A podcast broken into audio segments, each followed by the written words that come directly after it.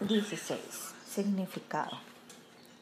Cuando Krishna y Balarama partieron a Samatura, las gopis se afligieron grandemente debido al dolor de la separación de Krishna. Ellas no pueden imaginar otra fuente de alegría que la asociación con Krishna. Esto ha sido descrito en el verso 10. En el verso 13 de este capítulo, el significado de todas las literaturas védicas ha sido explicado. Entonces, en dos versos, se describe la supremacía del Señor Supremo. El Señor es el refugio último de todos y de todos los mantras y todos los mantras médicos son vibraciones sonoras trascendentales que emanan de él. Silas Swami ha descrito que la palabra vivara significa la base de todo. Esto ya ha sido discutido elaboradamente en el verso 36 hasta 43 del capítulo 21 del canto 11. La vibración sonora trascendental aparece en dos formas, burda y sutil. De la forma sutil se manifiesta el aire vital, la inteligencia y la mente. Y de la forma burda se manifiestan los sentidos para, Pashita, Madhyama y Vaikhari. La mente y los sentidos son particularmente descritos como para o prameya cuando la sustancia sutil se asocia con la vibración sonora trascendental es conocido como Mamumaye Pashyante. Cuando Pravar Ua se manifiesta se llama Udimaye Madhyama. Cuando Praeva se transforma en alfabetos se llama Vaikare. Vaikare produce diferentes metros tales como Bajate. El décimo verso presenta otros significados. La suprema personalidad de Dios es la vida y el alma de Braya, aunque el Señor Krishna eternamente ejecuta sus pasatiempos en el mundo espiritual, más allá de la visión de las almas condicionadas, Él también entra en el universo material y exhibe estos mismos pasatiempos. La palabra Gua Pravinao indica que después de exhibir esos pasatiempos, el Señor los retira y entra a sus pasatiempos no manifiestos o aquellos pasatiempos no manifiestos ante las almas condicionadas. En este caso, Matra indica los sentidos trascendentales del Señor. Para indica la vibración sonora del Señor y el canto y la palabra Vara indica la forma trascendental del Señor. La palabra enoja o manifestación burda significa que el Señor se vuelve manifiesto en el mundo material, incluso aquellos devotos que no están completamente avanzados en la conciencia de Krishna y cuya visión no está completamente purificada. Manumaya indica que de una manera u otra el Señor Krishna se tiene que mantener en la mente de uno. Y para los que no son devotos, el Señor Krishna es o el más útil debido a que él no puede ser conocido. Cuando dos piezas de madera se frotan vigorosamente una con la otra, se produce el calor por el contacto con el aire y aparece chispas. Una vez el fuego es encendido, se le añade gui para que el fuego arda. Similarmente, yo estoy manifestado en la vibración sonora de los Vedas. Comentario. El Señor Krishna le dijo a Uddhava, aunque existe fuego dentro de la madera, este no se manifiesta hasta que haya fricción con otra pieza de madera. Cuando las dos piezas de madera son frotadas vigorosamente la una con la otra, aparecen chispas con la ayuda del aire. Después de esto se convierte en un fuego mientras uno continúa arrojándole gui. Similarmente, los veas son producidos por mí. Cuando otra persona aparte de mí puede conocer el significado confidencial de los Vedas? Soy yo el que ha prescrito el proceso del karma, el yaya y el bhakti, de tal manera que las almas condicionadas puedan ser liberadas de la existencia material. Mi querido Udava, ahora te estoy impartiendo la comprensión adecuada de los procesos a ti, pues tú eres una persona muy calificada para recibir este conocimiento, la más calificada. Más adelante, Tú iluminarás los sabios en Badarikashrama, permitiéndoles a ellos obtener la meta última. Significado. Los pasatiempos del Señor Supremo se vuelven manifiestos cuando existe la glorificación del Señor en la asociación de los devotos, así como el fuego que permanece en un estado no manifestado es producido por la fricción de dos pedazos de madera y después se convierte en un fuego grande con la ayuda del aire y el gui, la manifestación de los pasatiempos del Señor junto a sus nombres, formas y cualidades es realizado por medio del kirtana, simplemente cantando los santos nombres de Krishna, sus formas, cualidades y pasatiempos se vuelve manifiesto.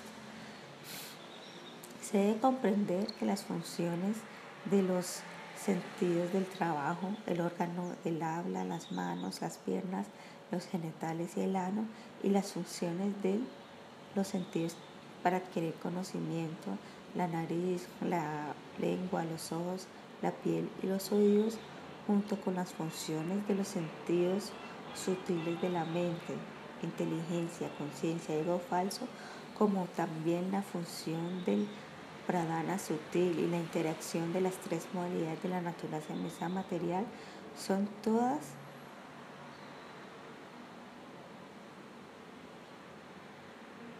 mi forma materialmente manifestada. Comentario. El Señor Krishna le dijo a Uddhava,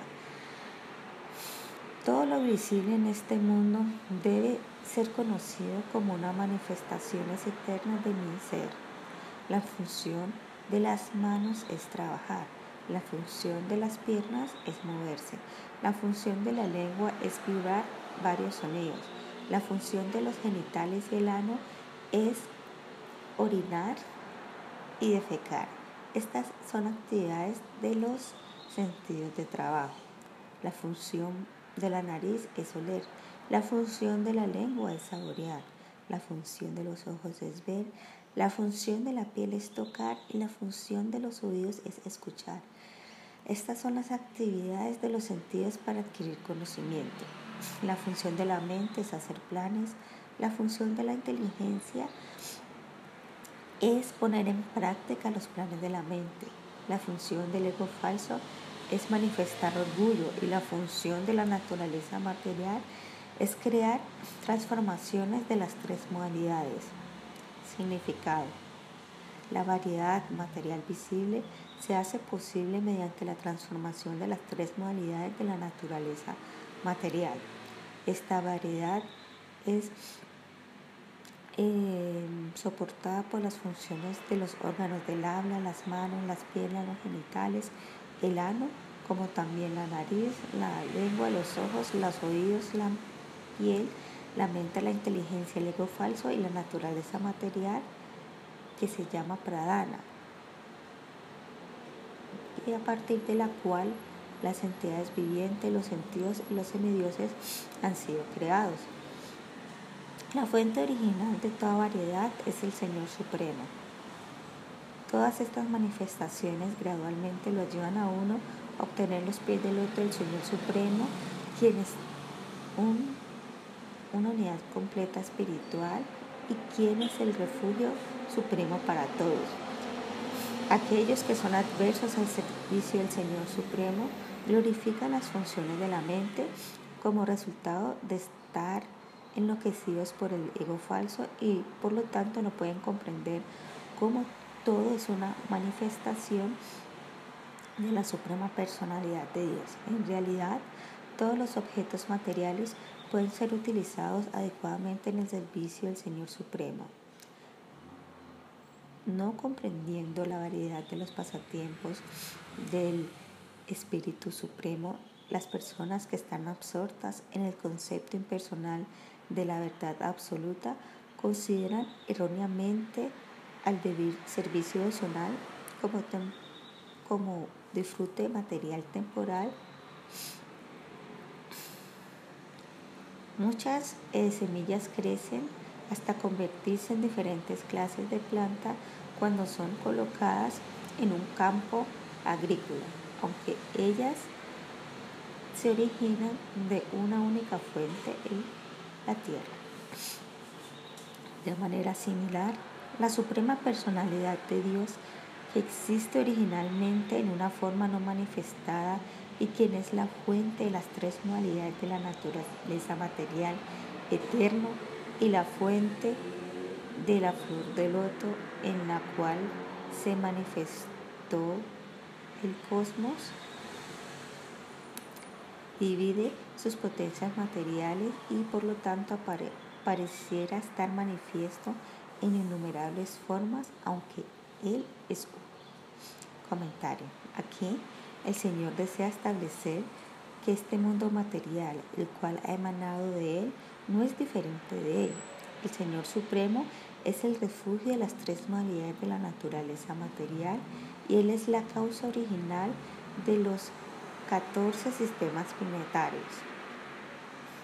Antes de la creación, el Señor existía en su forma trascendental original. Entonces, Él se manifestó a sí mismo en la forma del universo para que los sentidos de adquirir conocimiento y los sentidos de trabajo fueran producidos de su energía, como también los seres humanos y los semidioses. Significado.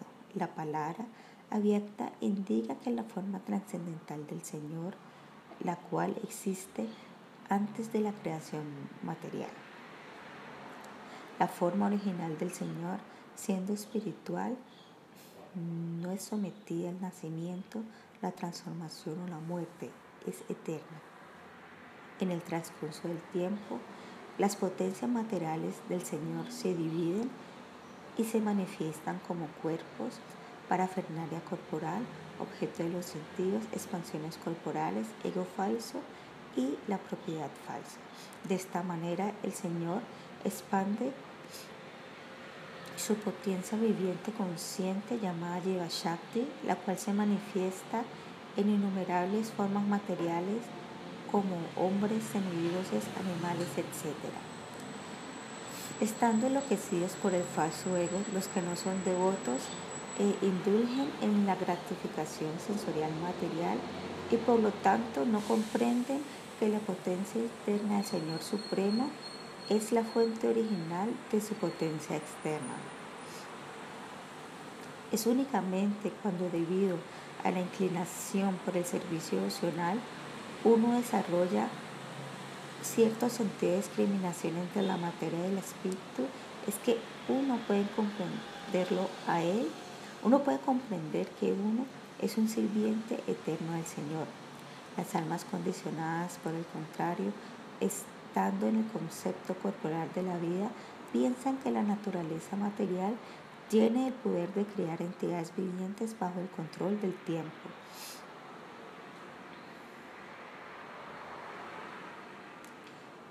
Así como la ropa es una manifestación de hilos a lo largo y a lo ancho, el universo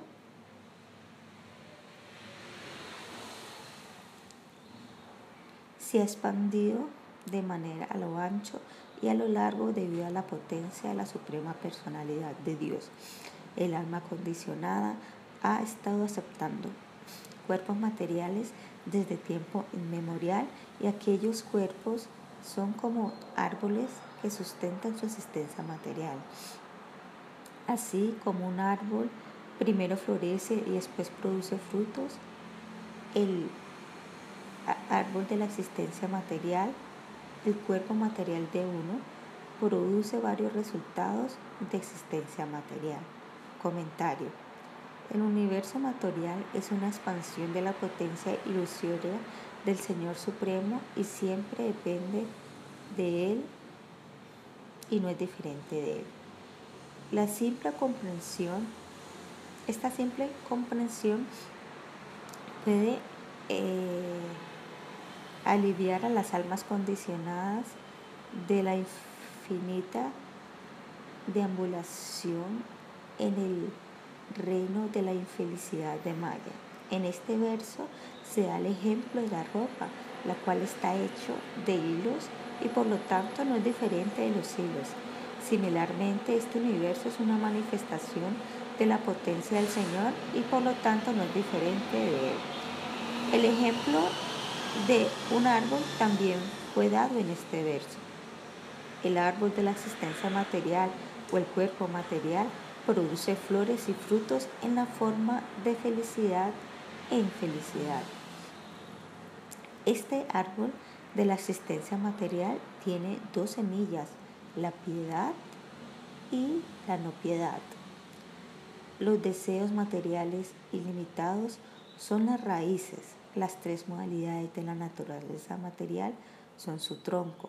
Los cinco elementos materiales son sus ramas. Los once sentidos son sus subramas y los cinco objetos de los sentidos son su jugo. Aire, bilis, moco son las capas de su corteza. La alegría y la infelicidad son sus frutos. Y el alma individual y la superalma son dos pájaros que viven en este árbol. Este árbol se extiende hasta llegar al sol. Los jefes de casa lujuriosos disfrutan de los frutos de este árbol, la lamentación y los anyaces que se parecen a cisnes disfrutan de los otros frutos, la felicidad. Aquel que con la ayuda de su adorable Maestro Espiritual puede comprender que este árbol es una manifestación del Señor Supremo, en realidad conoce el significado confidencial de los Vedas.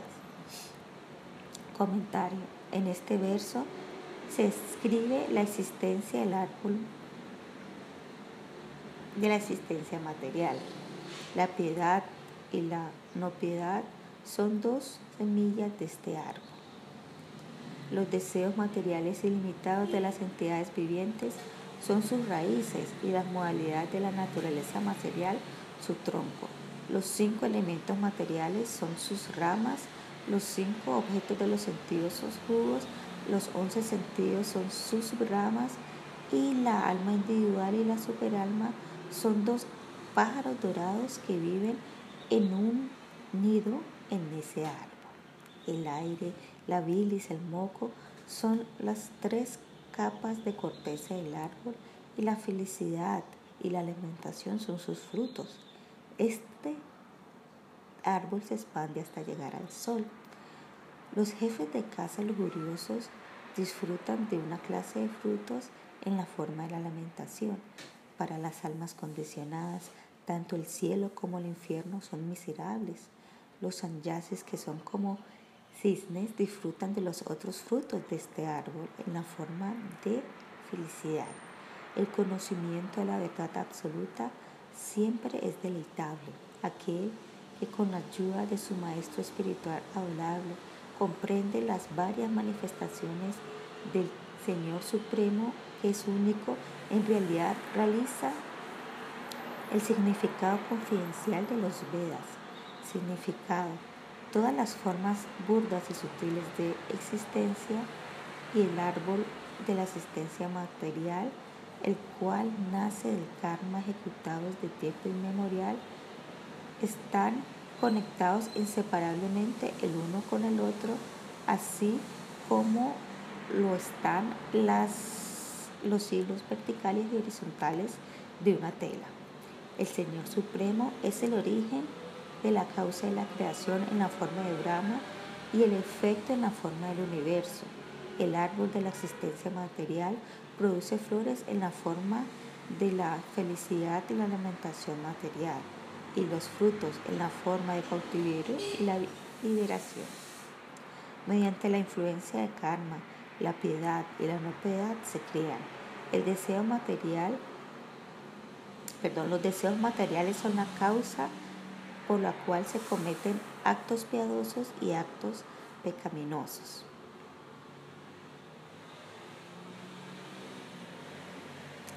Los tres troncos de este, de este árbol son las tres modalidades de la naturaleza material. Los cinco elementos materiales son sus ramas y los once sentidos son sus subramas. La felicidad y la alimentación son los frutos de este árbol que son saboreados por las almas condicionadas. Ahí existe un nido en el árbol de la existencia material en el cual dos pájaros viven, el alma individual y la superalma. El aire, la bilis y el moco son las cubiertas de la corteza de este árbol. El universo material se extiende hasta el sol. Aquellos que se sienten atraídos por el disfrute material sufren de estrés bajo el control de los deseos materiales. Aquellos que se encuentran en la orden de vida de renuncia y que están libres de todos deseos por la gratificación temporal de los sentidos, disfrutan la felicidad incluso en esta misma vida. Cuando uno puede ver al Señor Supremo como la causa última de todo, esto es conocimiento perfecto.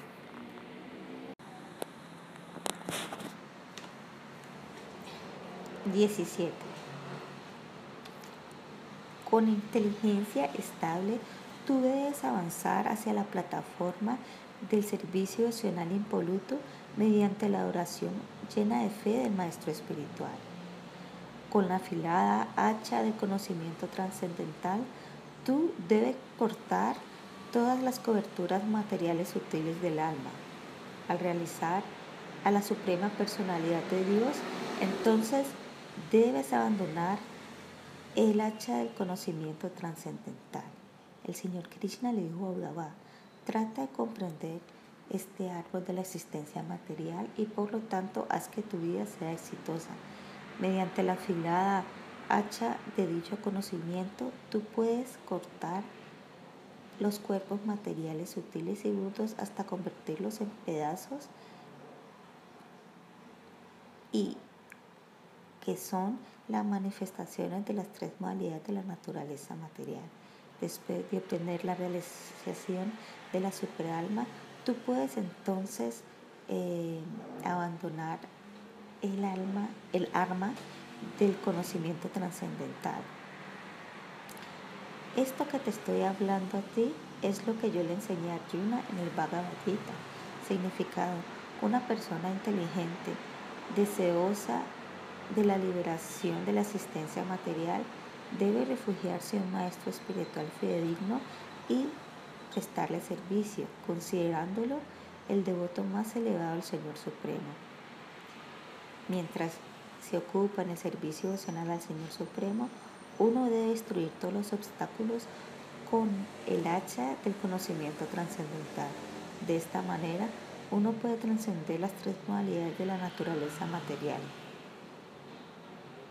al despertar el conocimiento de la relación que uno tiene con el Señor Supremo, uno puede liberarse del cautiverio material y obtener todo lo auspicioso ocupándose en el servicio supremo del Señor. Así termina la traducción del sexto capítulo del Uddhava Gita titulado Más allá de la renunciación y el conocimiento, con los comentarios de Sri Vishwanatha Chakravarti Thakura y el resumen del capítulo y el significado por Sila Bhaktisiddhanta Saraswati Thakura. Capítulo 7 de El Hamsa Avatara responde las preguntas de los hijos de Brahma. Resumen del capítulo. En este capítulo, el Señor Krishna explica cómo las almas condicionadas son atadas por las tres modalidades de la naturaleza material debido a estar llena de deseos por la gratificación sensorial. Los medios para la liberación de las almas condicionadas también es discutido. En este capítulo el Señor dice cómo él apareció como el Señor Hamsa ante Brahma y sus hijos, los cuatro Kumaras, y les habló de manera confidencial. Las tres modalidades de la naturaleza material, la bondad, la pasión y la ignorancia, no tienen una verdadera relación con la alma eterna. Uno debe liberarse de la influencia de las modalidades de las naturalezas bajas, pasión e ignorancia, cultivando la modalidad de la bondad. Al final, uno debe trascender la modalidad de la bondad al actuar en la plataforma de la bondad pura. Las tres modalidades de la naturaleza material lo influencian a uno de acuerdo a la asociación que uno tiene con los tipos de escritura, el agua, los lugares, el tiempo, los recipientes de caridad, la cualidad de las actividades, los nacimientos, las meditaciones, los mantras, los rituales, etc. Estando sumergido en la ignorancia, el alma condicionada se identifica erróneamente con el cuerpo material, así que la modalidad de la pasión conquista a la modalidad de la bondad, de esta manera produciendo miseria. Cuando la modalidad de la pasión predomina, la mente se llena con deseos insaciables por la gratificación de los sentidos. Aquellos que son atormentados por grandes ansias producidas por la modalidad de la pasión se vuelven esclavos de sus sentidos. Aunque ellos pueden comprender que esto traerá consigo toda clase de miseria, ellos no pueden resistir la tentación de gratificar sus sentidos. Por el otro lado, alguien que en realidad es inteligente permanecerá desapegado de los objetos de los sentidos, refugiándose en el servicio devocional puro. El señor Brahma es la persona original que no tiene nacimiento dentro de este universo. Él es el creador secundario de las entidades vivientes y Él es el regente último de todos los semidioses. Y aún así, incluso Brahma está ansioso debido al contacto con la naturaleza material. Por lo tanto,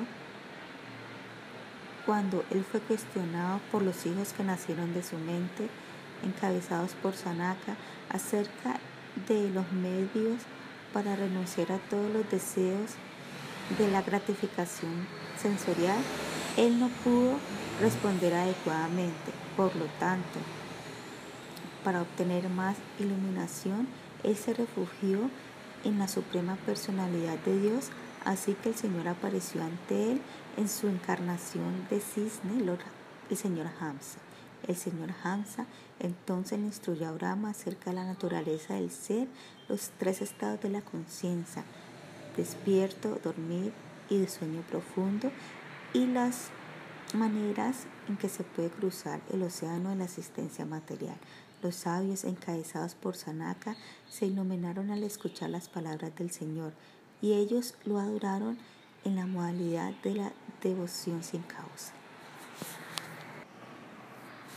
El Señor Supremo dijo, las tres modalidades de la naturaleza material, la paz, la bondad, la pasión y la ignorancia, eh, pertenecen a la inteligencia material, mas no al alma.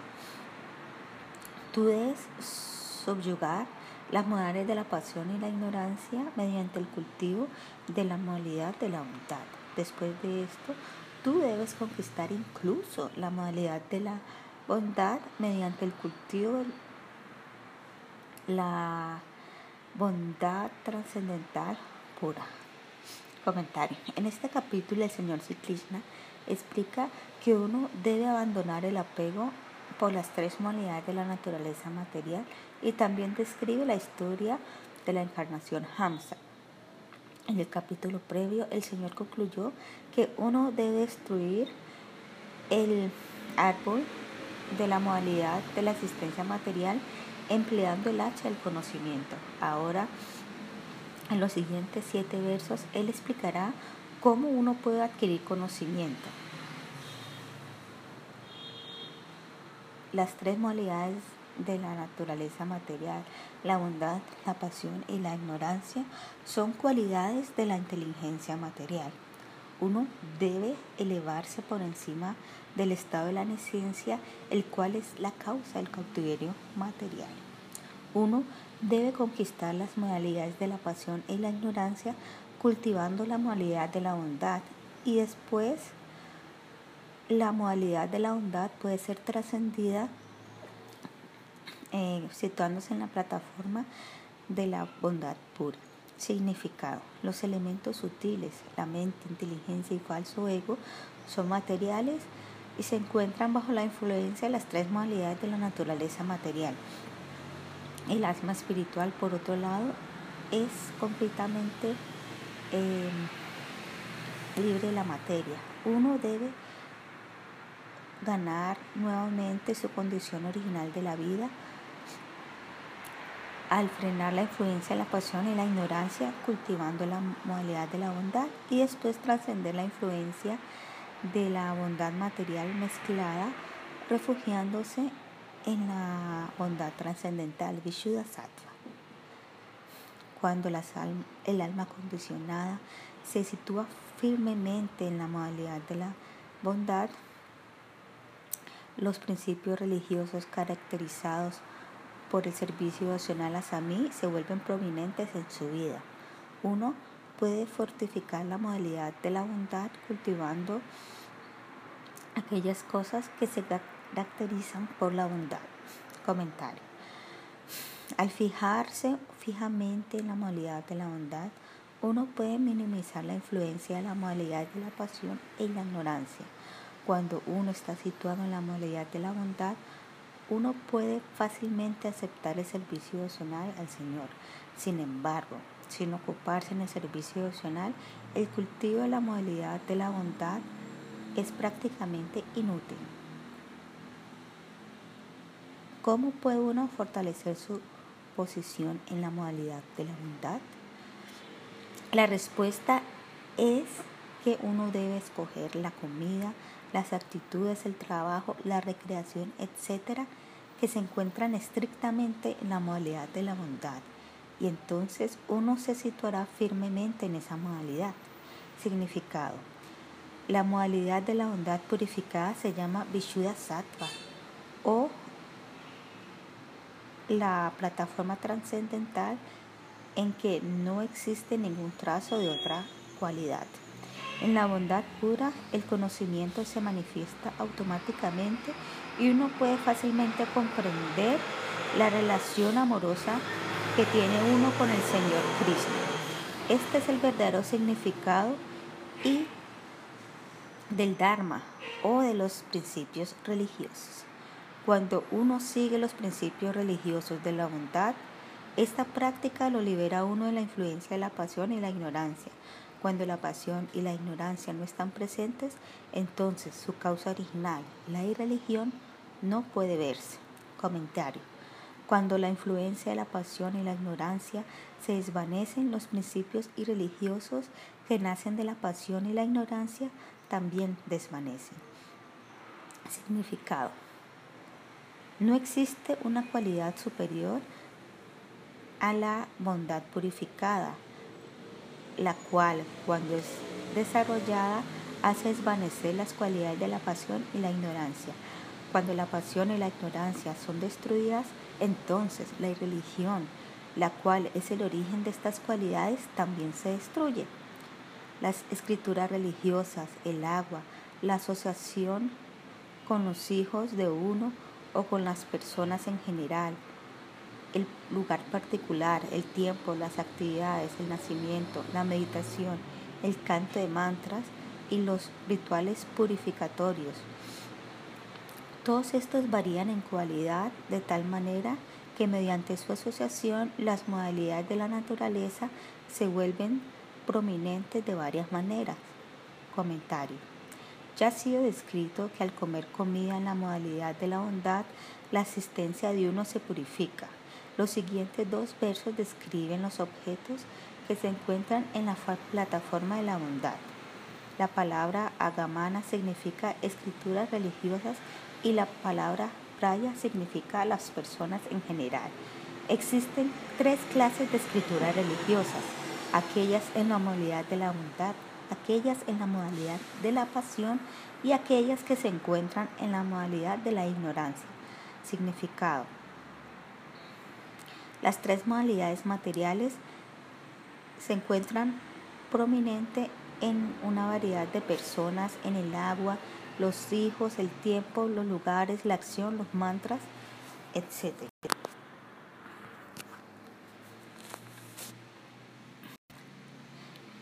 Entre los entre las diez cosas que yo he mencionado, aquellas que son elogiadas por los grandes sabios como Sila Vyasadeva y aquellos que son sátvicas o en la modalidad de la bondad. Las, las que yo he maldecido son aquellas que son tamásicas, o es decir, que se encuentran en la modalidad de la ignorancia, y las cuales yo he dejado en lado son aquellas que se encuentran rayásica o en la modalidad de la pasión. Comentario. Las escrituras sádvicas han sido glorificadas por los grandes sabios.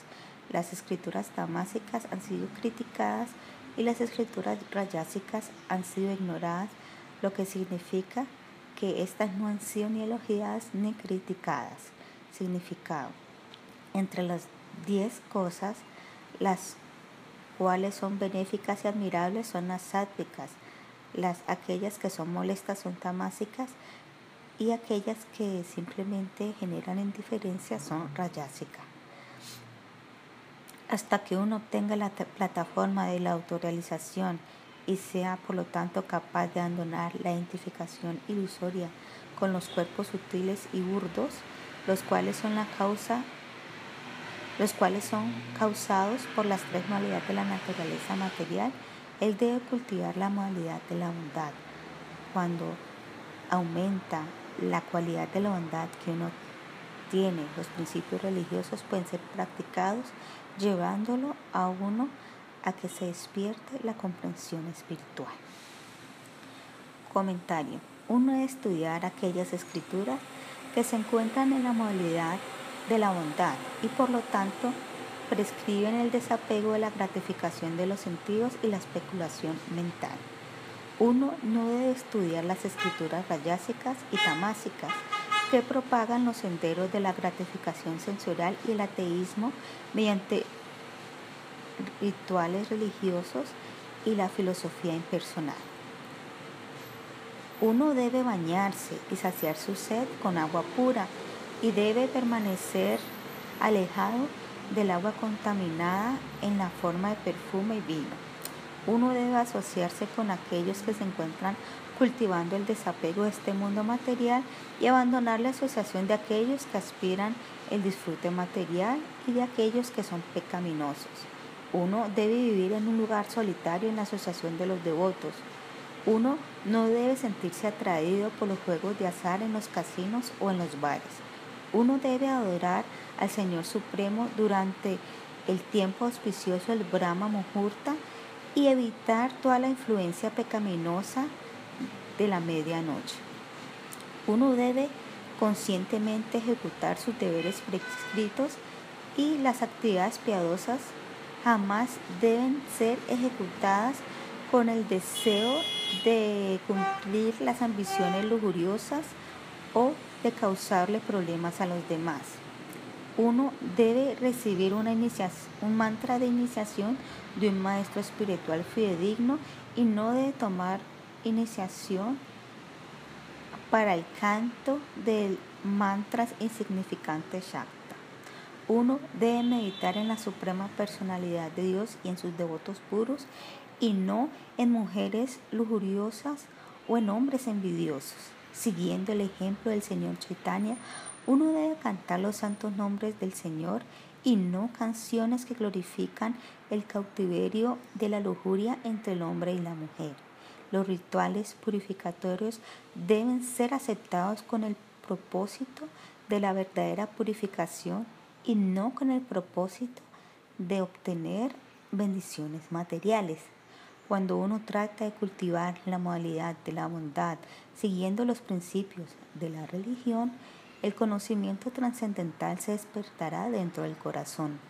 Este conocimiento consiste en la naturaleza eterna del alma espiritual individual y la suprema personalidad de Dios, Dicho conocimiento lo libera uno del concepto corporal de vida y por lo tanto destruye las designaciones.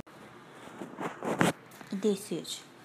Cuando el fuego es producido de la fricción de los bambús en el bosque, este quema la fuente de su nacimiento, el bosque de bambú, de tal manera el fuego se calma mediante su propia acción. Similarmente, los cuerpos burdos y sutiles de las entidades vivientes son creados mediante la interacción de las modalidades de la naturaleza material. Si uno emplea su cuerpo burdo y sutil para cultivar conocimiento del ser, entonces dicha iluminación destruye la influencia de mm, las modalidades de la naturaleza material. Por lo tanto, al igual que el fuego, el cuerpo y la mente son pacificados mediante sus propias acciones en destruir la fuente de su nacimiento. Significado. El término Kue Viataya Yao indica que el cuerpo es generado mediante la competencia de las tres modalidades de la naturaleza material que existe en todas partes y constantemente cambia en proporciones. Como el fuego es producido mediante la fricción de los palos de bambú y quema todo un bosque y después se extingue, los cuerpos sutiles y burdos, los cuales son generados mediante la interacción de las modalidades de la naturaleza material, se apaciguan cuando la influencia de las modalidades de la naturaleza es destruida. Sri Uddhava dijo, los seres humanos generalmente pueden comprender que la vida material a la larga otorga una gran miseria, pero aún así ellos tratan de disfrutar tanto como puedan. Mi querido Señor Krishna, ¿cómo una persona que posee conocimiento genuino puede actuar como un perro o como un burro? Significado.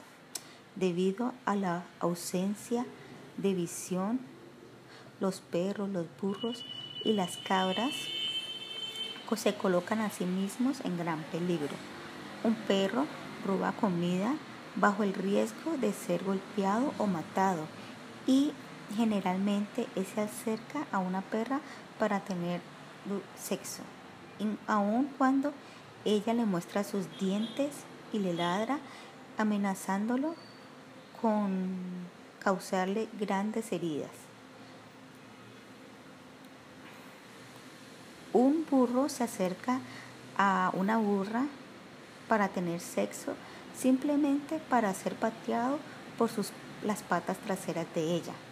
Él carga pesadas cargas todo el día simplemente para obtener un poco de pasto y este pasto está disponible en todos lados.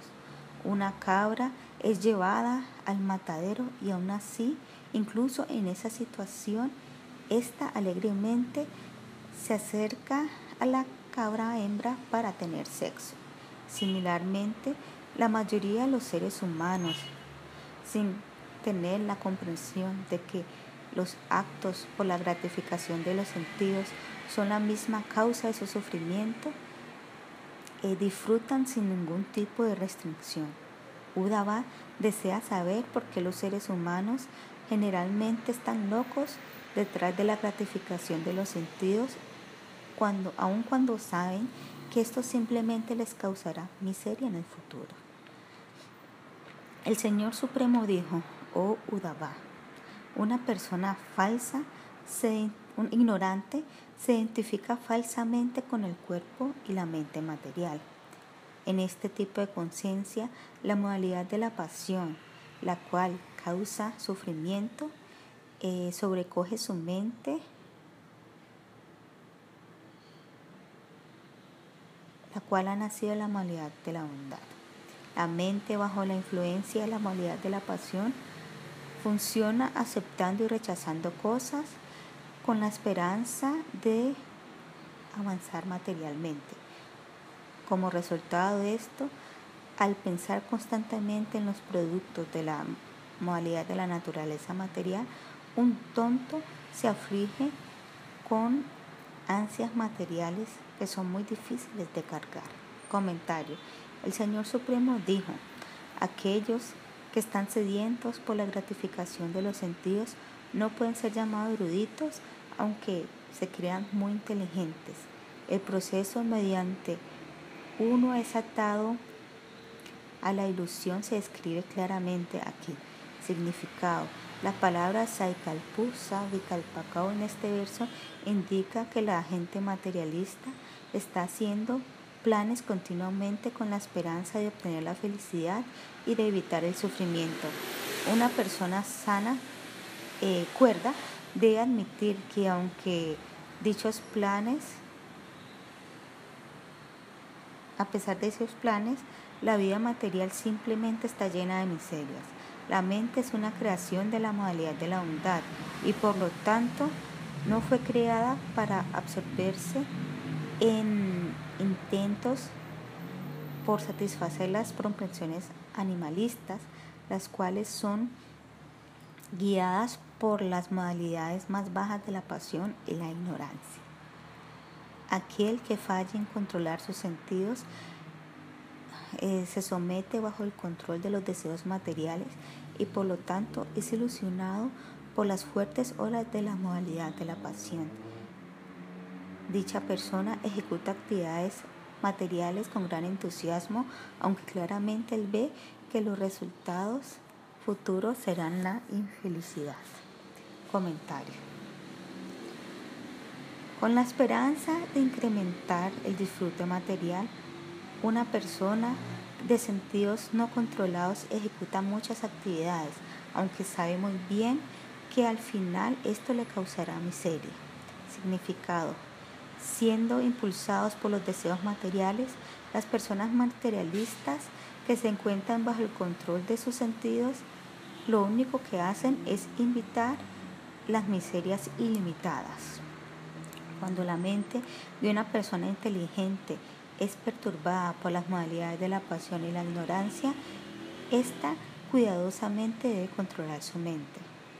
Al ver claramente la contaminación de las modalidades de la naturaleza, esta persona no se apega. Comentario. Aunque una persona erudita a veces se siente perturbada por las modalidades de la pasión y la ignorancia y llega a estar bajo su control, ellas no se apegan debido a la comprensión de las consecuencias inauspiciosas. Significado. Aunque la mente de una persona erudita pueda ser perturbada debido a su naturaleza en aceptar y rechazar cosas de este mundo, ya que sabe que él pecará si hace actos en la pasión y la ignorancia, esta persona no se permite ser desviada de la vida religiosa. Uno debe ser atento y serio y jamás indolente o depresivo. Mientras practica diligentemente los procesos del yoga, de la respiración y las posturas sentadas, uno debe practicar fijar la mente en mí al amanecer, al mediodía y a la hora en que se oculta el sol. De esta manera, la mente gradualmente se absorberá en mí. Comentario. La palabra antadrita significa con cuidado. Uno jamás debe ser desviado por la gratificación de los sentidos. ¿En qué debe fijar uno su mente? Aquí el Señor está dando la respuesta en mí. Si uno es incapaz de fijar la mente en el Señor al comienzo, no se sienta desanimado, sino que continúe practicando hasta que gradualmente avance. Significado. Aquellos que están tratando de absorber sus mentes en pensamientos del Señor Supremo deben abandonar todos los deseos por el disfrute de los objetos del mundo externo. Ellos deben permanecer entusiastas ocupados en el servicio del Señor mientras practican asana, paranayama, etc. El verdadero sistema de yoga es enseñado por mis devotos encabezados por Shanaka Kumara y puede ser resumido en las siguientes palabras. Después de quitar la mente de todos los demás objetos, uno debe absorberse completamente en mí sin ninguna desviación. Sri Uddhava dijo, Lokeshava, yo quisiera saber cuándo y en qué forma tú le has instruido la ciencia del yoga a los sabios encabezados por Sanaka. El Señor Supremo dijo, en una ocasión los sabios encabezados por Sanaka, que nacieron de la mente de Brahma, le preguntaron acerca del difícil tema de la meta del yoga. Los sabios encabezados por Sanaka dijeron, mi querido Señor, las mentes de los seres humanos se sienten atraídas naturalmente hacia los objetos de la gratificación de los sentidos y los objetos de los sentidos entran a la mente en la forma de deseos materiales. Considerando esto, ¿cómo puede una persona que desee la liberación y desee desistir de las actividades de la gratificación de los sentidos eh, cortar eh, la unión entre los objetos de los sentidos y la mente? Por favor, explícanos esto. Comentario. Los hijos de Brahma le dijeron a su padre, los seres humanos están apegados naturalmente a la gratificación de los sentidos y este apego está enraizado firmemente dentro de sus mentes.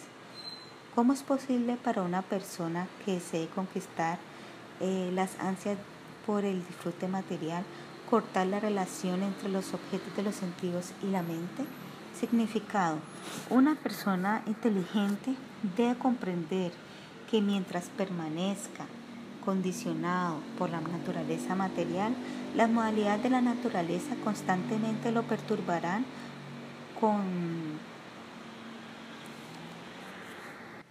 incentivos para la gratificación de los sentidos. Si uno se vuelve víctima de dichos incentivos, entonces no se alcanzará la perfección de la vida. El Señor Supremo dijo, mi querido Udava, Brahma, quien nació de mi propio cuerpo y quien es el creador de las entidades vivientes de este, de este mundo material, siendo el mejor entre los semidioses, seriamente consideró cómo responder las preguntas de sus hijos encabezados por Danaja. Sin embargo, la inteligencia de Brahma se encontraba afectada por sus actividades de la creación, así que no pudo descubrir la respuesta esencial a su pregunta. Comentario. El Señor Supremo dijo, Brahma es el mejor entre los semidioses y el creador de las entidades vivientes, y aún así, después de pensarlo mucho, él no pudo comprender la verdadera respuesta de la pregunta que le hicieron sus hijos. Esto se debía al hecho de que su inteligencia había sido afectada por sus actividades de la creación, las cuales fueron ejecutadas con apego material. Significado, debido a estar apegado a sus actividades de la creación, Prayapati Brahma, el creador de las entidades vivientes, no fue capaz de responder la pregunta de sus hijos.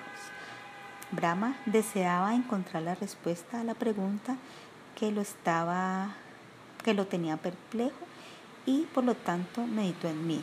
Después yo aparecí ante él en mi forma de Hamsa.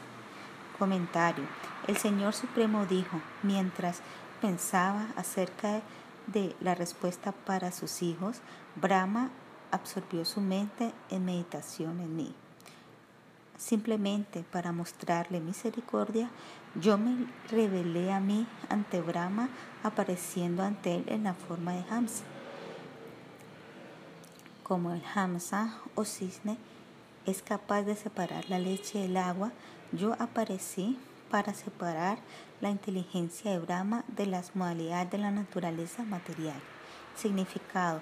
No siendo capaz de responder la pregunta de Sanaka, Brahma empezó a meditar en el Señor Supremo. En ese momento, el Señor asumió la forma de Hamsa y apareció ante Brahma. Entonces Brahma le preguntó a Hamsa sobre su identidad. Al ver mi forma de Hamsa, los sabios encabezados por Sanaka, colocando a Brahma en el liderazgo, se acercaron a mí y adoraron mis pies de loto y después preguntaron, ¿quién eres tú? Mi querido Udava, los sabios estaban ansiosos de comprender el propósito verdadero del yoga y por lo tanto me preguntaron, ahora, escucha atentamente mientras repito mi instrucción a los sabios. Mis queridos brahmanas, si ustedes creen que yo también soy una, una alma jiva y por lo tanto no existe diferencia entre nosotros, debido a que todas las almas son unas sin individualidad, sus preguntas no parecen ser relevantes, debido a que el alma espiritual no tiene designaciones como casta, en base a que debo responder sus preguntas. Comentario. La encarnación Hamsa dijo, mis queridos brahmanas, ustedes me han preguntado, ¿quién eres? Debido a que ustedes me consideran ser una entidad viviente como ustedes. ¿Ustedes piensan que yo poseo un cuerpo material o piensan que yo soy el Señor Supremo? Si ustedes me consideran ser una entidad viviente, entonces como un alma espiritual pura, en base a qué puedo distinguir mi ser de ustedes? ¿Cómo pueden preguntarme una pregunta así? Significado. Si no existe diferencia entre el Señor Supremo y las entidades vivientes, entonces tampoco hay unidad de la persona que está preguntando y la persona que está respondiendo. Nos nosotros debemos preguntarle y a quién el verdadero significado de la declaración del señor Hamza es que el alma espiritual y la superalma son identidades separadas. Sí, cuando ustedes me preguntaron quién eres, ustedes están refiriendo al cuerpo material, el cual está hecho de cinco elementos materiales burtos, tierra, agua, fuego, aire y éter. Entonces ustedes debieron preguntar, ¿Quiénes son ustedes cinco? Si tú consideras que básicamente todos los cuerpos materiales son el mismo, siendo hechos de los mismos elementos, entonces su pregunta no puede ser tomada en serio. Por lo tanto, parece ser que al preguntar sobre mi identidad, ustedes simplemente están hablando, estás hablando palabras que no tienen significado real. Comentario. En el verso anterior el Señor indica que si los sabios aceptan la filosofía impersonal de que todos los seres vivientes son últimamente uno, entonces la pregunta ¿quién eres tú? no tiene sentido. En este verso el Señor rechaza el concepto falso del que el ser es el cuerpo material que está compuesto de cinco elementos materiales burdos. Los sabios pueden argumentar de que incluso entre las personas eruditas es una cuestión de cortesía preguntar y dar respuestas. Después de todo, el Señor se ha dirigido a ellos como brahmanas y por lo tanto actuó de acuerdo a las convenciones sociales. Para responder este argumento, el Señor dice, cuando yo me dirigí a ustedes como brahmana, no tendría significado alguno si a la larga fuéramos uno. Yo simplemente reciproqué con, con la manera en que ustedes me hablaron. Si a la larga somos uno, entonces ninguna de nuestras declaraciones tiene algún sentido. Significado. La verdad absoluta es una, pero el cuerpo material de una entidad viviente, el cual está hecho de los cinco elementos materiales puros, es diferente de los demás cuerpos materiales. Los sabios habían visto previamente a su padre adorar los pies del loto del Señor y por lo tanto no era necesaria esta cuestión. Lo que sea que sea percibido por la mente y los sentidos no es nada más que una manifestación de mí. Esto debe ser comprendido mediante una examinación de la verdad. Comentario. Aquí el Señor explica que ya que todo es la expansión de su potencia, Él no es diferente de nada. Nada puede existir separadamente la suprema personalidad de Dios y por lo tanto todo comparte la naturaleza del Señor. Significado. El Señor Supremo es uno sin igual, por lo tanto, lo que sea que uno perciba con sus ojos y demás sentidos tiene que ser considerado en relación con el Señor Supremo. Mis queridos hijos, la mente tiene la propensión de entrar a los objetos sensoriales materiales y los objetos sensoriales materiales entran a la mente. Sin embargo, tanto la mente y los objetos sensoriales materiales son designaciones que cubren el alma espiritual pura, que es mi parte fragmentaria eterna. Comentario. Los hijos de Brahma, pensaron, mi querido Señor, si no somos inteligentes, definitivamente es declarado que todo es una manifestación tuya debido a que todo es una expansión de tu potencia. Por lo tanto, parece ser que existe una relación íntima entre la mente y los objetos de los sentidos. Nosotros simplemente queremos saber cómo la mente puede desapegarse de los objetos de los sentidos y por favor, sé misericordioso y ilumínanos. El Señor respondió, mis queridos hijos, lo que ustedes dicen es muy verdad. Aunque las entidades vivientes son mis partes fragmentarias, si la vida en la vida condicionada estos se identifican artificialmente con la mente y por lo tanto se sienten atraídos por disfrutar los objetos de los sentidos. Mientras el alma se continúe identificando con la mente, los deseos por la gratificación sensorial continuarán molestándolo, pero debido a que la mente y los objetos de los sentidos en realidad no tienen ninguna conexión con el alma, estas deben ser rechazadas. De esta manera uno puede liberarse de las dualidades de la existencia material.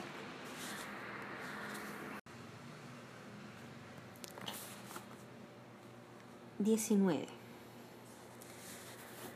Aquel que de esta manera me ha obtenido, comprendiendo que no es diferente de mí, realiza que la mente material, absorta en los objetos de los sentidos, debido a la constante gratificación de los sentidos y que los objetos materiales están presentes dentro de la mente material.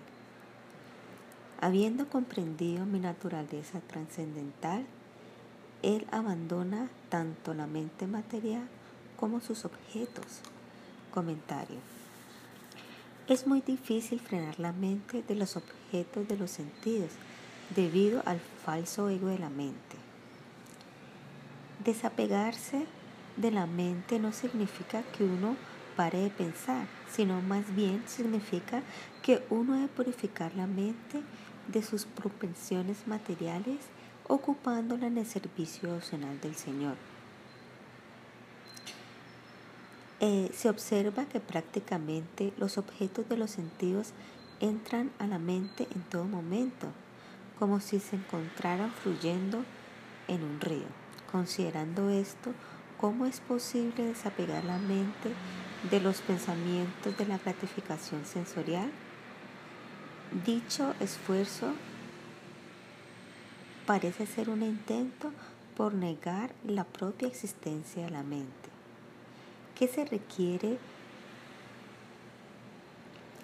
para ocupar los objetos de los sentidos de una manera adecuada? Hay que emplearlos para la satisfacción de la suprema personalidad de Dios. De esta manera, no habrá ningún daño en que los objetos de los sentidos entren a la mente, debido a que la inteligencia dictará que todos estos deben emplearse en el servicio emocional y no para el disfrute personal. No existe cuestión de renunciación artificial, la cual en verdad no tiene nada útil. Sin ocuparse en el servicio al Señor, la simple renunciación no tiene ningún valor significado. Mientras, mientras uno se encuentra viviendo en este mundo material, uno se ocupa en el servicio a las tres modalidades de la naturaleza material.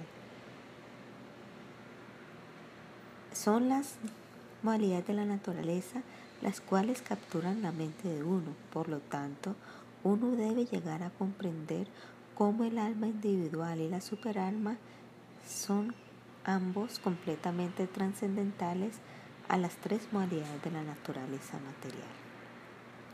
Las tres funciones de la inteligencia, estar despierto, estar soñando y estar en sueño profundo, son causados por las tres modalidades de la naturaleza material. Se ha visto que el alma espiritual es el vidente y que está completamente eh, independiente de estos tres estados. Comentario. En realidad, el alma espiritual no tiene relación con los objetos de los sentidos materiales ni con la mente contaminada materialmente. Así que abandonar la mente contaminada a nivel material y a los objetos sensoriales materiales significa que uno debe abandonar un concepto erróneo. El estado de estar despierto nace de la modalidad de la bondad. El estado de estar soñando nace de la modalidad de la pasión y el estado del sueño profundo nace del modo de la ignorancia. Sin embargo, la entidad viviente pura se encuentra más allá de estos tres estados del ser, los cuales son funciones de la inteligencia. La entidad viviente en realidad está esa parte dependiente de estos y es como un testigo, significado. Los tres estados de la entidad viviente, despierto, soñando y sueño profundo, los cuales son funciones de la inteligencia, nacen de las modalidades de la bondad, la pasión y la ignorancia respectivamente. La entidad viviente liberada en realidad no tiene nada que ver con estos tres estados y no se encuentra bajo el control de las tres modalidades de la naturaleza material. Él simplemente es un testigo. Debido a estar atado por la inteligencia material, una entidad viviente condicionada es arrastrada hacia el disfrute de los sentidos materiales. Yo soy el cuarto estado de conciencia que está más allá del estar despierto, soñando y en profundo dormir. Y por lo tanto, tú debes establecerte en mí y abandonar el cautiverio a la naturaleza material. De esta manera, automáticamente te desapegarás de los objetos sensoriales materiales y de la mente. Comentario. Aquí el Señor Krishna responde las preguntas que los sabios le han planteado al Señor Brahma. En su posición constitucional, el alma espiritual no tiene nada que ver con los objetos de los sentidos ni con las tres modalidades de la naturaleza material. Es debido a la identificación falsa del alma condicionada con el cuerpo material que las modalidades de la naturaleza lo ocupan en actividades ilusorias. Cuando esta identificación falsa se abandona, el alma es liberada de las ocupaciones ilusorias que son forzadas por las modalidades de la naturaleza. Las almas condicionadas no pueden liberarse a sí mismas del cautiverio material simplemente mediante sus propios esfuerzos. Estas tienen que rendirse a la suprema personalidad de Dios y depender de su misericordia. Significado. Siendo tentadas por los objetos sensoriales materiales, uno cae en el cautivario de la asistencia material. En su posición constitucional, el alma espiritual es trascendental a las tres modalidades de la naturaleza material y cuando se separa de la influencia de estas modalidades al mm, dedicarse al Señor Supremo, este puede ser liberado de todos los deseos por el disfrute material. La entidad viviente ha sido colocada en cautiverio por el ego falso, el cual le otorga lo opuesto a lo que él anhela. Por lo tanto, una persona inteligente debe abandonar su constante ansiedad de disfrutar la vida material y debe permanecer situado en el Señor Supremo quien existe más allá de las funciones de la conciencia material. Comentario. El cautiverio material de la entidad viviente continúa siempre y cuando ésta permanezca en el concepto corporal de la vida. Una persona inteligente debe comprender este hecho muy cuidadosamente y después desapegarse de la asistencia material, la cual crea muchas condiciones indeseables y cubre su naturaleza constitucional de eternidad, conocimiento y bienaventuranza. Alguien que transfiere su atención de los objetos de los sentidos hacia el Señor no tendrá que temerle más a la existencia material. Significado. La entidad viviente es mal guiada de su verdadero interés del ser debido al ego falso. Esta es la causa del enredo material. Aquel que se refugie en la, en la trascendental personalidad de Dios gradualmente perderá todo interés en la vida material de tal manera que permanecerá estable en la plataforma trascendental. Estando situado de esta manera, uno obtendrá placer cultivando la conciencia de Krishna debido a que el gusto por el disfrute material ha disminuido debido a que dentro de su corazón se ha despertado el desapego. El servicio de soñar al Señor es la plataforma de la trascendencia. Como fue instruido por mí, uno debe fijar la mente en mí sin desviación. Si uno continúa eh, teniendo varios objetivos en la vida, en vez de ver cómo todo puede ser dedicado a mí en mi servicio devocional, entonces, aunque uno crea que esté despierto, en realidad uno está soñando debido a que no está absorto en la plataforma trascendental Así como cuando uno sueña que se ha despertado cuando aún se encuentra dormido. Comentario. Hasta que uno no se desapegue de las actividades fructivas, ocupándose en el servicio opcional, su vida de gratificación sensorial continuará aunque él aceptará algún sendero de la liberación y por lo tanto se considera a sí mismo salvado, él permanecerá en la existencia material. Dicha persona ciertamente se encuentra en ilusión y se compara a alguien que sueña que se ha despertado aunque siga durmiendo. Significado. Aquellos cuyas mentes están absortas en algo aparte del Señor Supremo el quien no tiene igual permanecerá atado a los deseos materiales por la gratificación sensorial, aunque dicha persona pueda tener algo de comprensión de su estado condicionado de existencia y también sepa de los medios para obtener la liberación y por lo tanto eh, propague que es un alma liberada, esta persona permanecerá apegada a la plataforma material. Mientras se está durmiendo, uno pueda que sueñe que se ha despertado, aunque esto no sea verdad. Similarmente, uno puede comprender la distinción entre el cuerpo y el alma y por lo tanto pensar que se ha vuelto liberado mientras continúa exhibiendo todos los síntomas de alguien absorto en la vida materialista cualquier condición de vida que se piensa para estar separado de la suprema personalidad de Dios no tiene existencia real.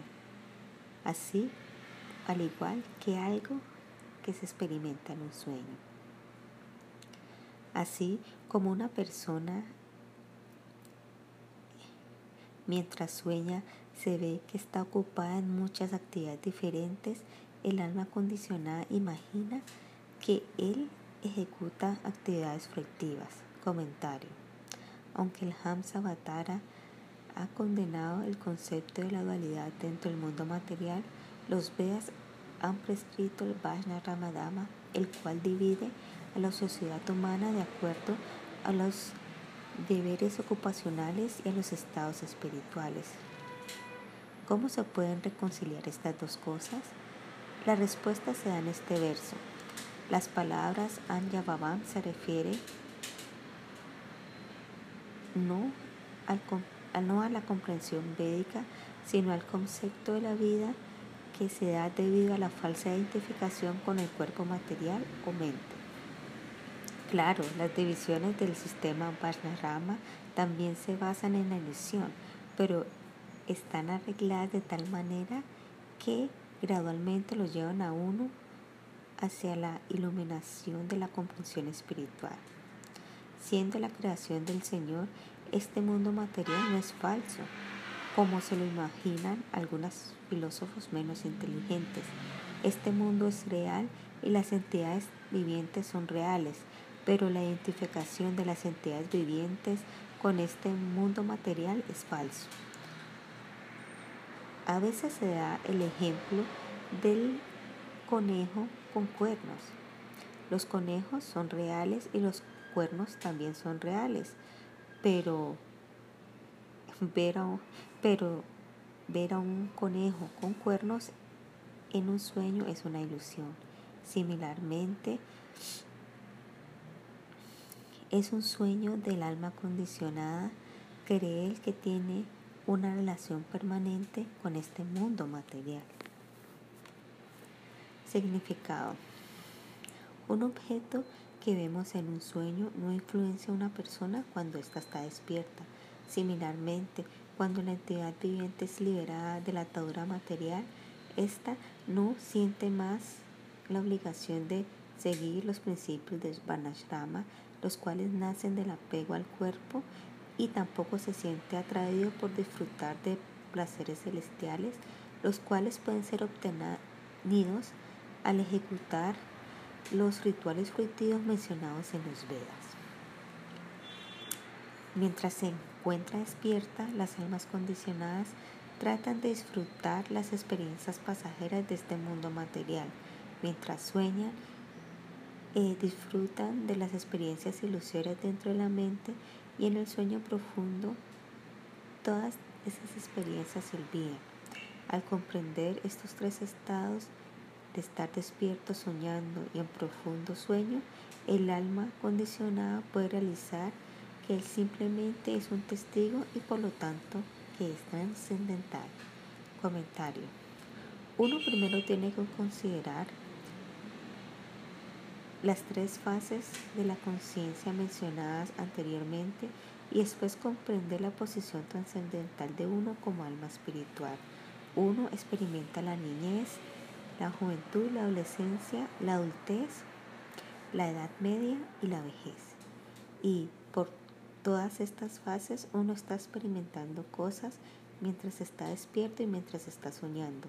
La entidad viviente es la misma persona en todos esos cambios. Él es el espectador silencioso de los tres estados de conciencia. Uno puede argumentar que en realidad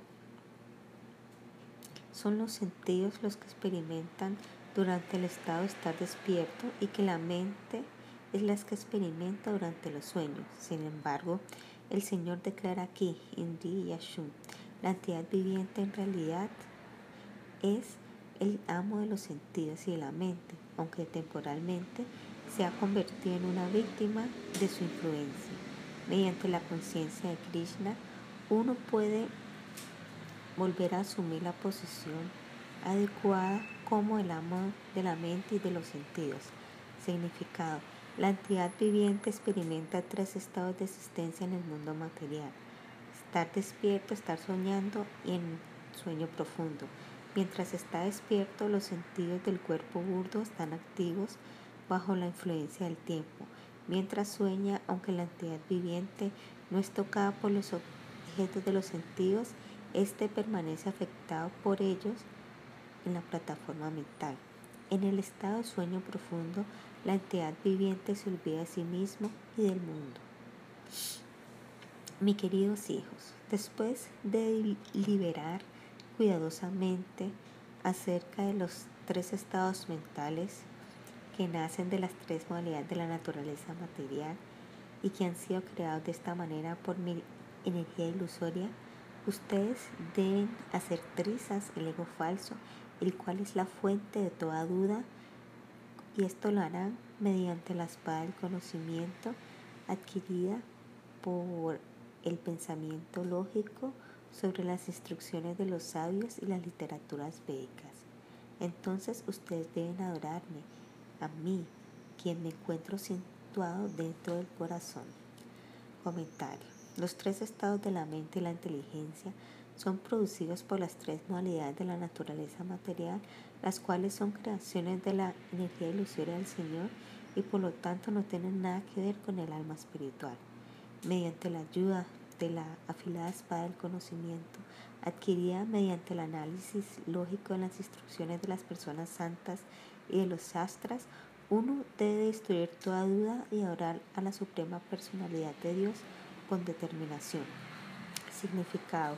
Si alguien ha obtenido conocimiento espiritual y ya no es influenciado más por los tres estados de estar despierto, soñando y en profundo sueño, él eh, aniquila por completo el espíritu por el disfrute sensorial que ha sido dirigido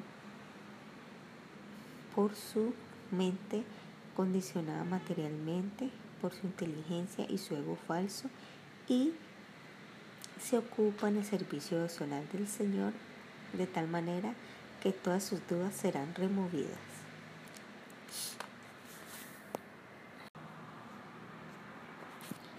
20. Uno debe ver que los objetos de este mundo son una aparición, son una ilusión apareciendo dentro de la mente debido a que los objetos materiales se manifiestan temporalmente. Estos pueden ser comparados con, con las líneas rojas creadas cuando uno mece un palo en fuego. El alma espiritual por naturaleza existe en un estado único de conciencia pura. Sin embargo, en este mundo el alma aparece en muchas formas diferentes y estados de existencia. Las modalidades de la naturaleza dividen la conciencia del alma en despierta, soñando y en profundo sueño. Todas esas variedades de percepción, sin embargo, en realidad son maya y únicamente existen como un sueño. Comentario. Después de realizar que la alma espiritual es distinta de estos tres estados de conciencia, uno cuidadosamente debe percibir cómo todo en este mundo material es ilusorio. Uno debe abandonar el concepto erróneo de yo y mío con respecto a este mundo material. El alma condicionada ha manifestado este concepto erróneo y falso desde tiempo inmemorial. Es por esto que la mente se inquieta, haciendo que se parezca a una rueda de fuego. Ahora, puede surgir la pregunta, si uno tiene una visión de dualidad, ¿cómo es que puede realizar a la verdad absoluta? La respuesta es, la verdad absoluta es una, pero Él parece ser muchas. Los tres estados de la conciencia son creadas por la energía ilusoria del Señor y por lo tanto son temporales como un sueño. Significado. Los tres estados de despierto, soñando y el profundo sueño, los cuales nacen de las tres modalidades de la naturaleza material, en realidad son ilusorios y únicamente manifestaciones temporales. En la filosofía de los Mayadavis, estas manifestaciones temporales son eh, llamadas falsas. Esta comprensión es falsa, pues estas manifestaciones no son falsas sino temporales. Hasta que una entidad viviente no aprecie la naturaleza sublime de los pasatiempos espirituales eternos de la persona supremamente consciente y de las personas diminutamente conscientes, su corazón permanecerá en cautiverio debido a la dualidad mundana del disfrute material y el desapego. Cuando se despierta el recuerdo de los pasatiempos de Krishna en el corazón de la entidad viviente, su propensión por el disfrute o la renunciación se destruye y su propensión por el servicio eterno al Señor Supremo es despertado. Con la comprensión de la naturaleza temporal e ilusoria del mundo material y habiendo apartado la visión de uno de la ilusión, uno debe permanecer libre de deseos por el disfrute material. Experimentando la felicidad del alma, debes abandonar hablar de la materialmente y de actividades materiales. Incluso si debes involucrarte en actividades materiales como comer, tú debes recordar que no es la realidad última y que tú has renunciado a esto. Al vivir constantemente en esto, hasta de esta manera hasta el momento de la muerte, entonces nunca caerás nuevamente en una ilusión. Comentario.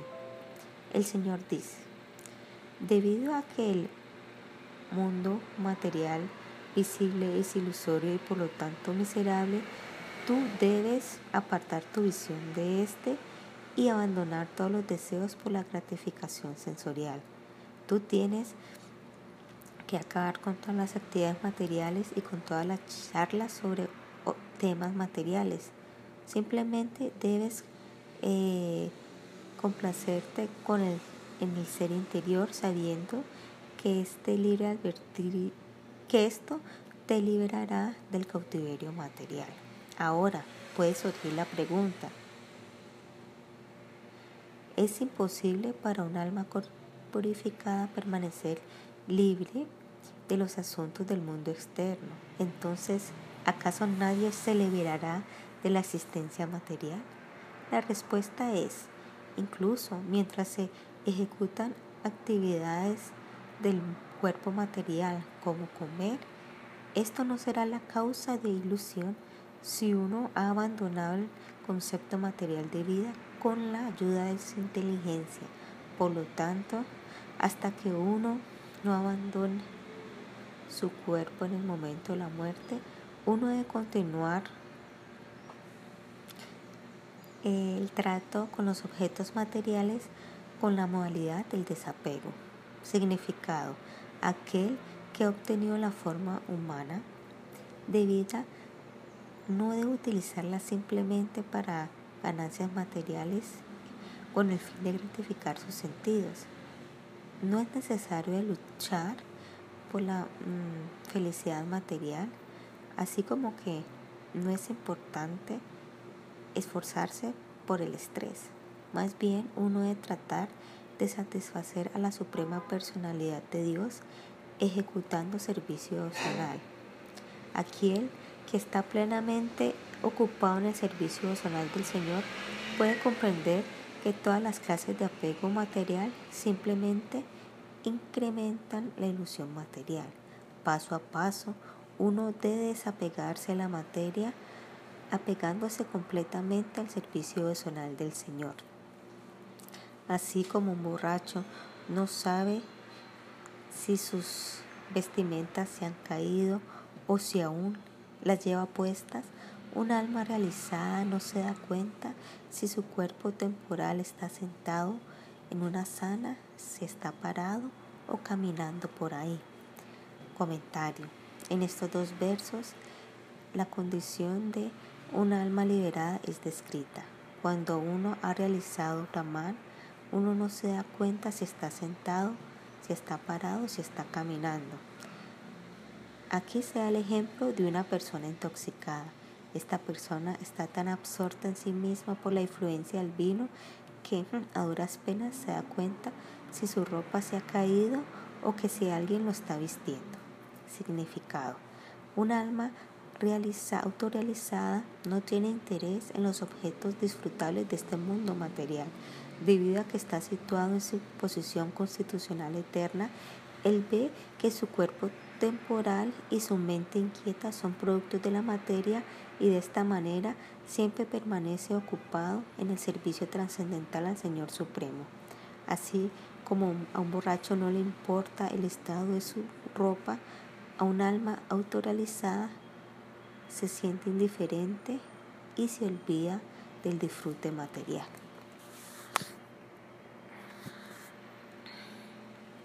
Este cuerpo material, el cual ciertamente se mueve por los arreglos de la providencia, ciertamente continuará existiendo junto al aire vital y a los sentidos, en tanto el karma de uno todavía esté surgiendo efecto.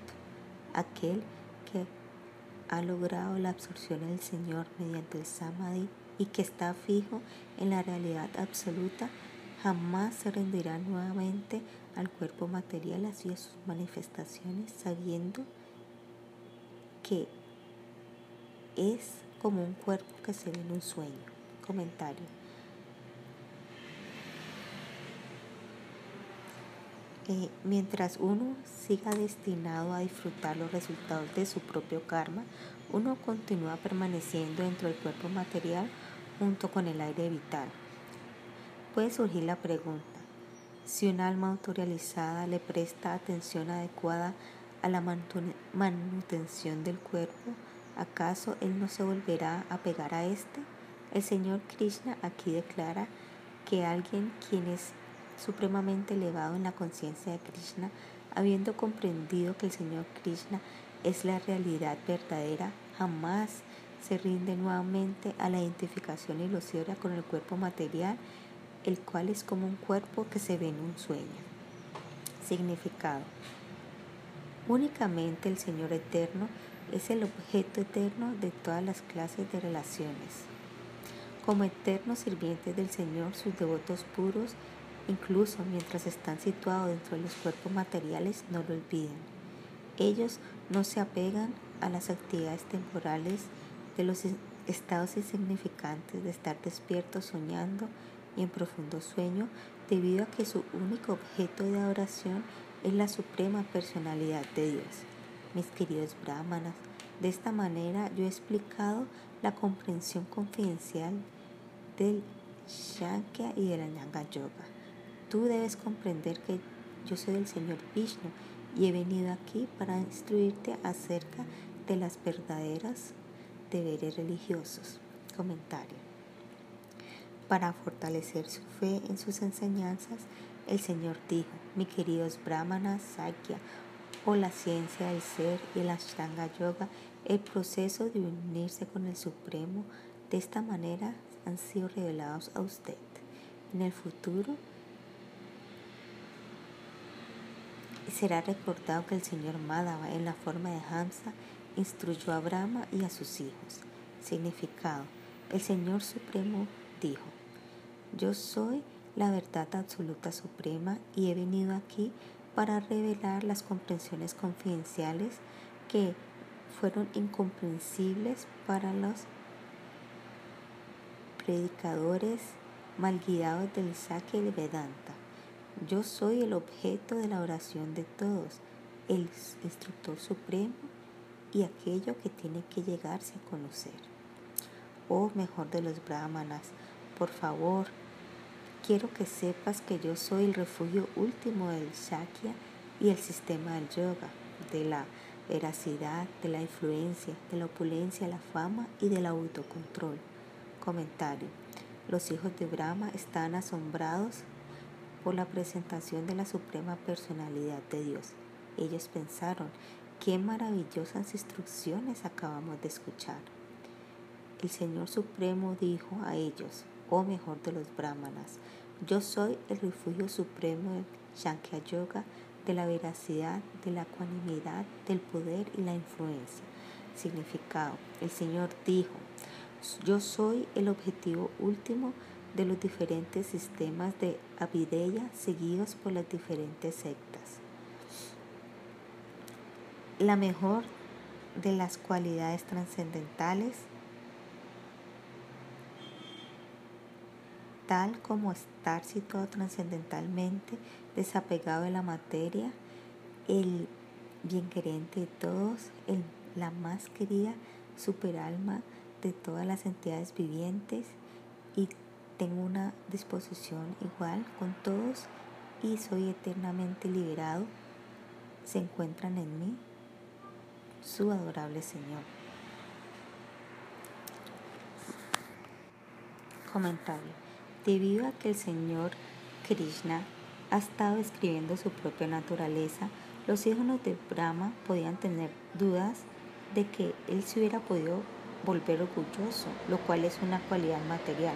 Comprendiendo esto, el Señor clarifica su posición en el verso actual. El Señor dice, mi cuerpo no es material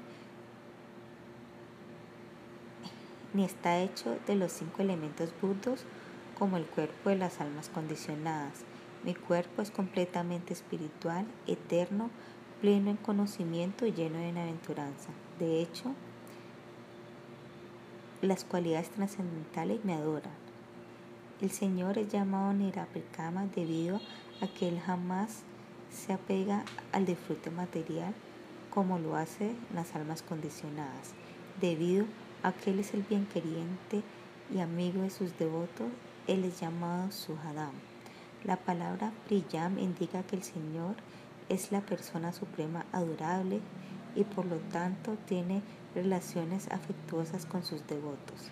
La palabra Siama indica que el Señor permanece neutral incluso mientras está situado dentro de los problemas del mundo material. Por lo tanto, se concluye que la suprema personalidad de Dios es el reservorio de todas las cualidades trascendentales. Shedara Swami también ha confirmado que las cualidades del Señor son trascendentales y eternas. En el primer canto también se describe que todas las características personales del Señor están presentes eternamente en su forma debido a que no existe diferencia entre el Señor y su cuerpo. Esto también es confirmado en los Vedas de la siguiente manera. El Brahman Supremo no tiene sentidos materiales.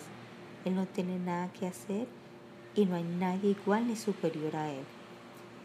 Todo es ejecutado naturalmente y sistemáticamente por sus miles y millones de energías.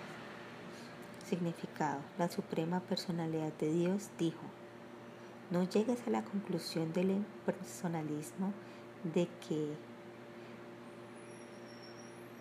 porque a veces se declara que yo no tengo cualidades.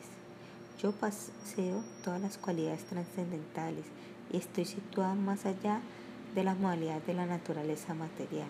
Yo soy el bien queriente de mis devotos. Yo soy el refugio de todos y yo soy la meta última de todas. Las cualidades trascendentales como la ecuanimidad y la libertad de la mala asociación están eternamente presentes en mí. Yo no puedo ser comprendido por aquellos que se encuentran en el concepto corporal de la vida. El Señor Krishna continuó, mi querido Todas las dudas de los sabios encabezados por Sanaka fueron destruidos de esta manera por mis palabras. Entonces ellos me adoraron con devoción amorosa y me glorificaron ofreciendo plegarias trascendentales. Comentario. El Señor Supremo dijo, mi querido Udava, habiendo recibido mis instrucciones, los sabios encabezados por Sanaka se liberaron de todas las dudas y por lo tanto amorosamente me ofrecieron adoración y plegarias. Significado. Aquellos que se encuentran desapegados del disfrute material no tienen dudas. Los sabios encabezados por Sanaka obtuvieron la plataforma trascendental y ofrecieron plegarias y adoración al Señor. Los sabios encabezados por Sanakani adoraron y me glorificaron hasta su plena satisfacción. Entonces, mientras Brahma y sus hijos miraban, yo partí hacia mi propia morada. Comentario. El Señor Supremo dijo, después de que fui adorado y glorificado por los grandes sabios, yo regresé a mi propia morada mientras Brahma miraba. De esta manera termina la traducción del capítulo 7 del Uddhava Gita titulado El Hamsa Avatara responde las preguntas de los hijos de Brahma con los comentarios de Sila Vishwanatha Chakravarti Thakura y el resumen del capítulo y significado de Sila Bhaktisiddhanta Saraswati Thakura.